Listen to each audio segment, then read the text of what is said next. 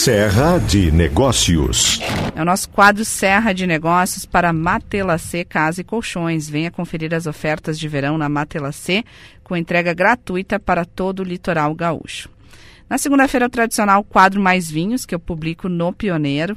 E eu ainda comento a situação do impacto que nós temos aí na imagem, não só é, da Serra Gaúcha, mas é, uma imagem é, de algo que eu venho falando aí nos últimos dias, que é o cerne, assim, da, do nosso orgulho, que é o bem receber, é o bem comer, o bem beber que nós temos aqui na Serra Gaúcha. Esse final de semana, inclusive, Juliana e ouvintes, eu fui, fui para a região das cantinas históricas em Bento Gonçalves, Faria Lemos, estava eh, com uma amiga aqui, fui, fui fazer um roteiro aí para mostrar para ela alguns projetos e não tinha como não comentar o assunto.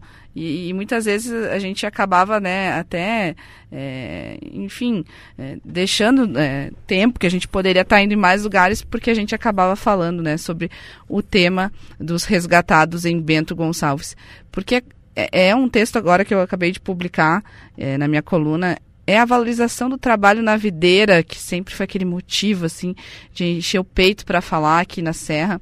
E, e, e, tem esse contraste, né, com aquelas é, situações encontradas é, dentro do abrigo, é, envolvendo a, empresa que contratava esses trabalhadores. E, e, o problema, e como eu venho também é, comentando, da escassez da mão de obra na colheita da uva, ele continua, porque a colheita está aí. É, não é só aqui na Serra que tem colheita, a gente tem. É, todos os países grandes produtores enfrentam dificuldade para conseguir mão de obra, para poder é, colher.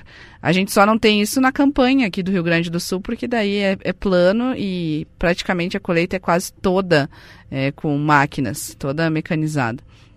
Então, uh, a gente é, fala no primeiro momento, né? Conversei com especialistas de mercado que pode ter essa queda aí na venda de vinhos, é, mas também o pessoal do enoturismo acaba ficando preocupado, porque a gente tem visto e eu tenho divulgado aqui constantemente é, investimentos das vinícolas para ampliar os receptivos, para mostrar aí é, que temos aí uma boa qualidade de vinhos produzidas e há, há um temor no mercado é que as pessoas confundam, né? Confundam toda a evolução do, do mercado de vinhos brasileiro, os investimentos feitos com essa questão relacionada às imagens que a gente infelizmente viu na última semana desse, desse caso, né, envolvendo é, os, é, os contratados né, por essa empresa é, terceirizada e que também né, é, fornecia mão de obra para vinícolas e trabalhadores rurais. Né. No final de semana eh, surgiram mais informações, mais números, né? Quantos, é, pelo menos 23 trabalhadores rurais que também teriam é, contratado esta empresa. E o que eu venho é, destacando é que agora a gente não tem como ignorar esse capítulo aí da, da história, uh, mas a gente pode escrever um novo capítulo. E é isso que, que é a expectativa também, né? O que a gente tem que ter muito cuidado é não confundir uma coisa com a outra, né? Não dá para é, desmerecer toda a qualidade, tudo que veio antes, é, é, que é esse é o temor lá do pessoal que eu, que eu fui, né? Nesse, nesse final de semana, é, com relação principalmente ao enoturismo. Tá aí, então, meu comentário hoje relacionado aos vinhos aqui na parte de economia da Rádio Gaúcha.